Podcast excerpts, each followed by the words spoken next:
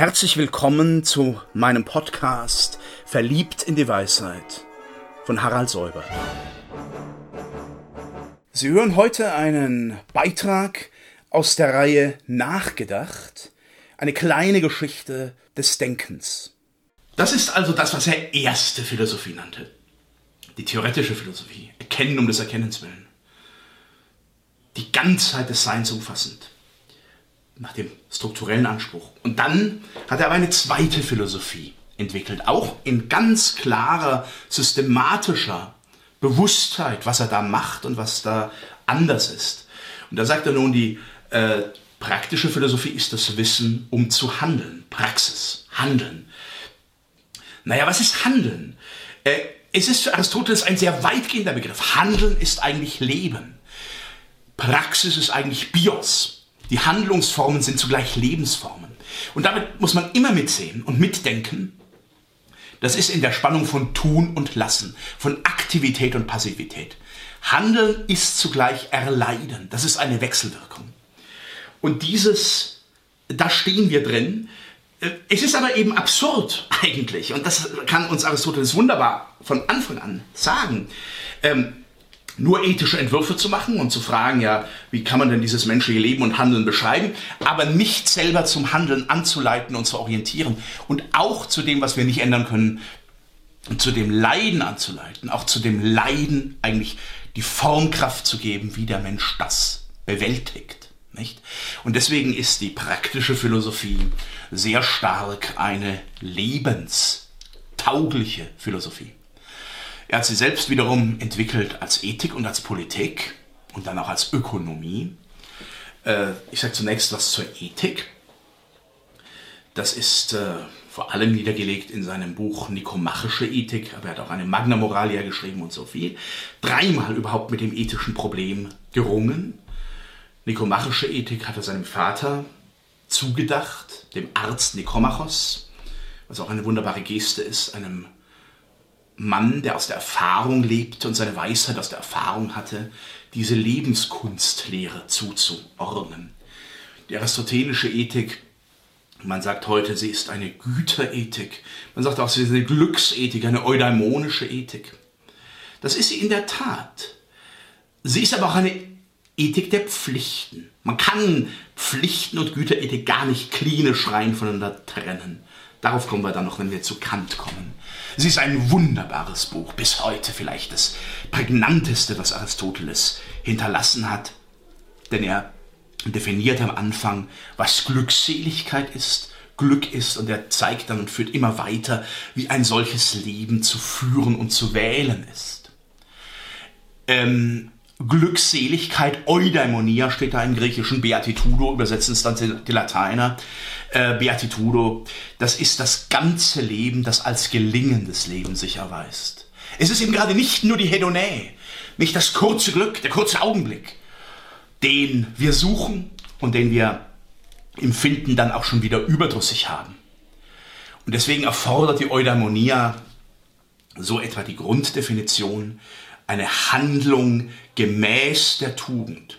Also das eudaimonische Leben kann gerade nicht ein passives sein, sondern es muss ein ausgespannt in Aktivität und passives Leben handelndes Leben sein. Eudaimonia.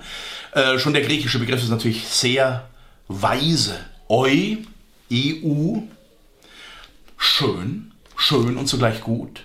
Und Daimonion, das wir von Sokrates kennen, das Gewissen, der eigene, die eigene Bestimmung auch. Also es ist das gute Gewissen, der gute Geist, der uns zur Glückseligkeit führt. Und diese Handlungslehre, die wirklich das ganze Leben umfasst, hat dann gewisse Voraussetzungen. Eine Voraussetzung ist, dass es Tugenden geben muss. Ja, wir kennen den Tugendbegriff von Platon.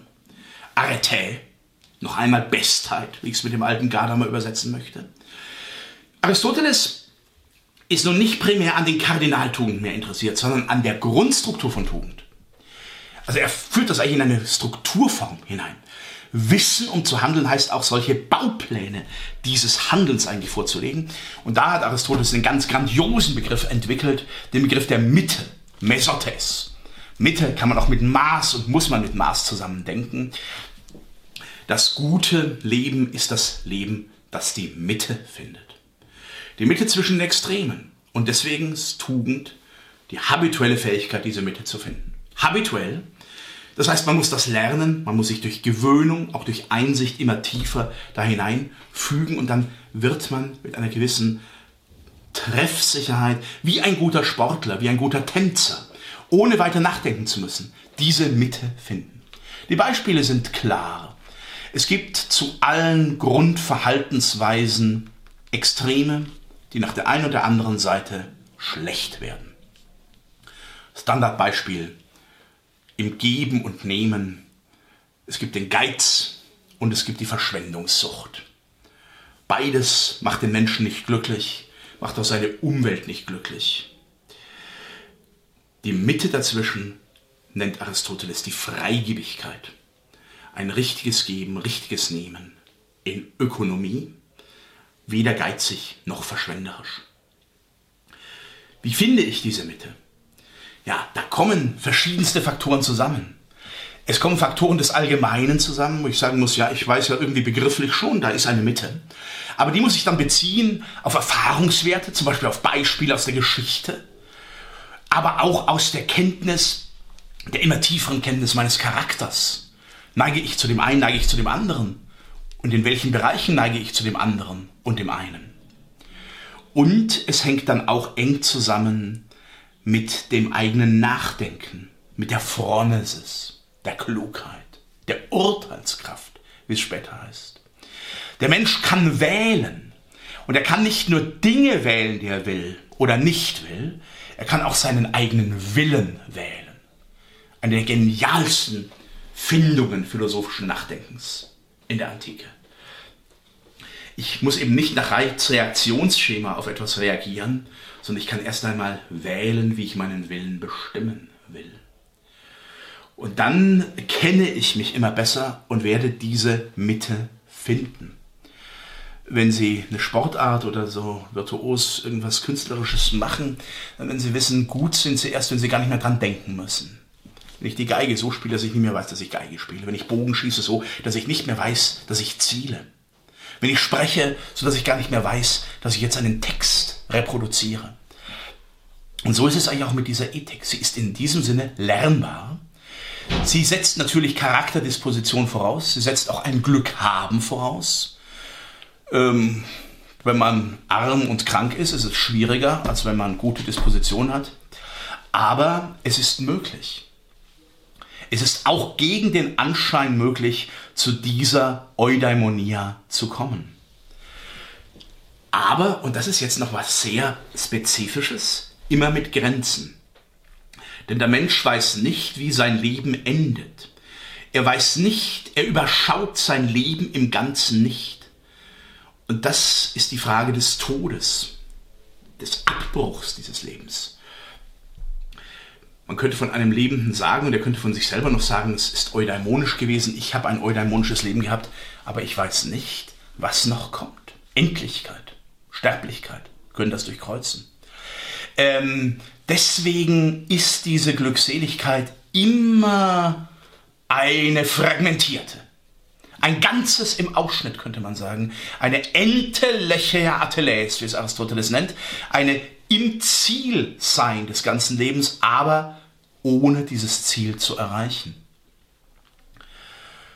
Diese Tugenden werden nochmal von einer besonders getragen und gerahmt, der Freundschaft.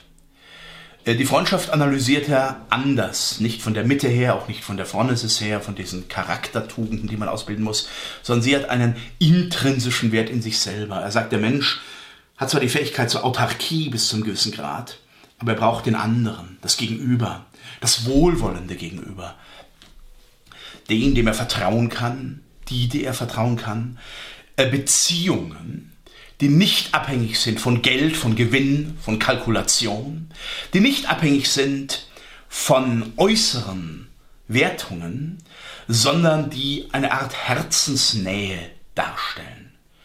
Wenn Platon über die Grundkraft des Eros nachdachte, auch über die Sublimierung des Eros, so übersetzt Aristoteles das in diese Dimension der Freundschaft der Philia, die einen gewissen klugen Wechsel erfordert zwischen ähm, Ähnlichkeit der Befreundeten und Differenz. Identität und Differenz, auch hier. Er muss ein anderer sein, aber er muss mir doch zugleich nahe sein, dieser Freund. Er muss meine Dispositionen kennen und erkennen und ich muss seine erkennen, fast ohne Worte. Einfacher sei das, sagt er, bei Gleichgeschlechtlichen, wo nicht diese erotische Dimension auch subkutan vielleicht eine Rolle spielt, sondern wo man einfach auch in der Sache harmoniert. Auch wenn es jetzt etwas länger wird, führe ich gleich noch die Politik mit ins Feld, weil sie zur praktischen Philosophie dazugehört. Äh, das etwas kürzer. Ähm, Aristoteles ist auch letztlich über Platon hinaus der, der eine politische Wissenschaft, eine normative Theorie der Politik entwickelt hat in seiner Politika, das Politische, könnte man sagen, seiner politischen Vorlesung, die auch für die ähm, republikanischen und demokratischen Staaten der Neuzeit sehr wichtig wurde, bis in die Neuzeit hinein. Aristoteles spricht von der Koinonia Politicae, das haben die späteren Kommentatoren dann übersetzt in Respublika, das Gemeinwesen. Das Gemeinwesen.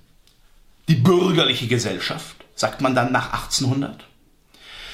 Ähm, Politik ist für ihn viel stärker als für Platon ein Wechsel von Herrschen und beherrscht werden. Es ist viel stärker als von Platon auch eine demokratische Angelegenheit. Und es ist eine Angelegenheit, in der der Bürger, äh, jeder Bürger, gefordert ist zu dieser Teilhabe, dieser Metexis am politischen Korpus.